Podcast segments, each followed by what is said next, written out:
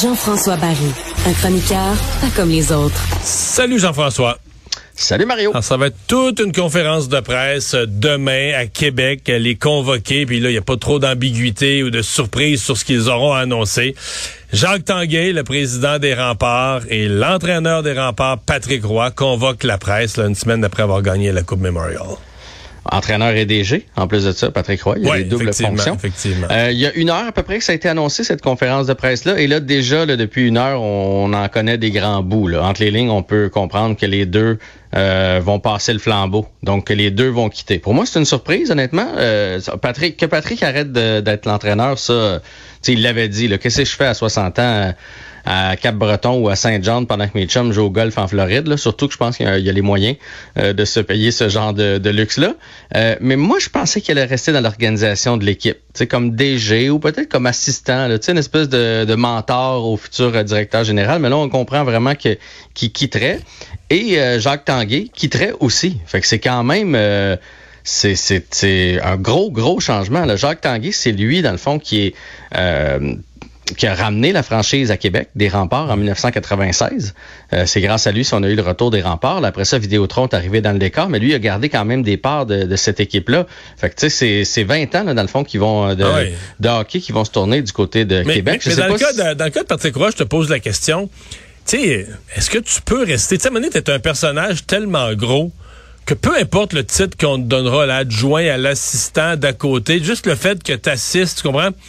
Tu fais que les autres qui ont les postes ont plus les coups des franges parce que pas parce que tu le veux mais parce que tu es un personnage tellement imposant de par ta carrière, tes réussites, ta personnalité forte. Tu peux, peux pas tu peux pas rester sans devenir une, espèce d'ombrage pour les autres qui veulent s'établir dans leur rôle. Écoute, effectivement, mais moi je pensais qu'il allait le faire pour lui. je le vois mal pu être dans le monde du hockey. On dirait que le hockey c'est sa vie. S'il a été dans le junior des dernières années, c'est parce qu'il faut que tu aimes ça en Moses. Fait que je pensais qu'il allait euh, parce qu'évidemment, il refuserait pas. Je pensais qu'il allait se garder ce, petit côté-là. Euh, de, le grand frère là, que tu appelles une fois de temps en temps avant une transaction, avant d'aller chercher un hmm. joueur. En même temps, avant d'entrer en onde avec toi, je me disais, le junior, là, c'est pas comme la Ligue nationale de hockey. La Ligue nationale, toi puis moi, on, on, regarde les bulletins de sport, on regarde les matchs canadiens, puis on connaît à peu près tout le monde dans la Ligue nationale. Le hockey junior, si tu veux connaître les jeunes, il faut que tu y ailles dans les arénas, là, parce qu'il y a des jeunes que tu vois pas souvent. Euh, après ça, tu verras pas à TV, là. Tu vois pas à télé, il n'y a pas des articles sur eux autres, il n'y a pas des reportages. Fait que, tu sais, si tu veux voir euh, le jeune qui joue avec les Huskies euh, de Rouen-Noranda, euh, qui a 17 ans, puis que peut-être tu pourrais aller chercher pour bâtir ton équipe en échange d'un vieux, c'est pas un coup de téléphone de dire, penses-tu que c'est une bonne idée? Il va dire, ben, je l'ai pas vu jouer, tu laisse-moi aller le voir jouer, quelque chose. Fait que, fait que je comprends que quand tu sors de... C'est plus difficile à suivre de loin que la Ligue nationale de hockey. Euh, c'est plus difficile de visionner les matchs en rattrapage, des choses comme ça. Fait en tout cas, j'ai hâte de voir euh, de quelle façon ils vont faire ça, mais aussi est-ce qu'ils vont annoncer tout de suite? il y avait des rumeurs que Simon Gagné avait été placé derrière le banc l'année passée euh, pour prendre la relève, mais à la fin de hein. On n'a pas senti un... Ou bien ils voulaient pas enlever le le follow spot sur Patrick et la victoire des remparts, mais on n'a pas senti l'engouement tant que ça. Tu sais, lui, c'est un, un, un, père de famille, il a des jeunes enfants, euh, il est entraîneur d'ailleurs des, de ces jeunes-là, fait que peut-être qu'il a réalisé que c'est beaucoup d'autobus euh, et beaucoup de temps. Là. Ça prend, faut vraiment que tu sois passionné pour faire ça quand tu es déjà millionnaire dans la vie, là, euh, c'est quelque chose. Fait que à suivre, et visiblement, on va pas annoncer non plus que Patrick s'en va derrière le banc d'une équipe de la Ligue nationale de hockey, là. Euh, je pense que c'est la fin, malheureusement, pour Patrick, parce que, tu sais, après avoir gagné la Coupe Memorial, la Coupe du Président, la triple couronne, dans le fond, cette année, s'il n'y a pas une équipe qui fait signe, c'est pas dans trois ans qu'on c'est pas dans trois ans qu'on va le ramener. Là. Fait que je pense qu'il va pouvoir jouer au golf avec ses chums euh, tant qu'il veut.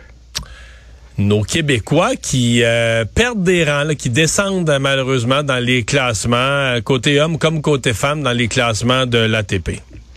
Ouais, mais on en a parlé ensemble un petit peu. C'est plus difficile depuis le, début de l'année. Puis de la façon que ça fonctionne, euh, le classement, c'est sur un an. Hein? Fait que quand tu repasses au même tournoi que tu as déjà fait, puis que tu as un, ton nombre de points, il reste là, toute l'année sur 365 jours. Fait que quand tu repasses à Roland Garros, puis si tu t'étais rendu en quart de finale, puis ça t'a donné, je sais pas moi, 125 points, puis que là tu te fais sortir au deuxième tour, puis que ça t'en donne 13, ben là évidemment que tu perds des plumes. C'est moins 110, c'est ça là. C'est en plein ça. Et c'est pas moins 110 pour les là, mais ben quand même même. Elle était 49e. ce matin, elle se réveille. Elle est 95e raquette mondiale. C'est que c'est pas une pas pire dégringolade, là, quand même, quand tu es dans le top 50 et là que finalement, euh, tu as de la misère à faire le top 100. Puis là, je suis pas en train d'y lancer la, pierre. Là, je veux dire, elle a 20 ans, euh, capable de se remettre de ça. Si tu es capable de faire un bon dans un sens, tu peux faire le bon dans l'autre sens aussi. Et Félix Auger-Aliassime qui sort du top 10, euh, lui qui a été septième, si je me trompe pas, son meilleur classement l'année passée, sixième, septième. Donc, il est rendu onzième. Euh, Chapovalov a mieux fait, il est rendu à 29. Là, lui, a gagné quelques places et euh, Bianca Andreescu aussi a gagné quelques places à 37. Et Novak Djokovic qui reprend sa place de numéro un mondial, évidemment, grâce à sa victoire. Il est donc numéro un et pour la première fois depuis des années et des années, Raphaël Nadal qui quitte le top 100. Il est 136e joueur mondial ce matin. Cet après-midi, mais ce matin quand il s'est levé. Il nous reste 20 secondes. Les Flames de Calgary ont choisi leur entraîneur. Ouais, Ryan Oska. Et vraiment, on est passé de l'un à l'autre. Lui, c'est un jeune entraîneur. Il était adjoint, 47 euh, ans. Donc, euh, Ryan, euh, Monsieur Sutter, qui était là avant, qui était bougon, bourru de la vieille école. Là, on y va avec un nouveau visage et un entraîneur un peu à la Martin Saint-Louis, 2.0. Ça peut être un gros succès, le Sutter. Hey, merci. bye bye, à demain.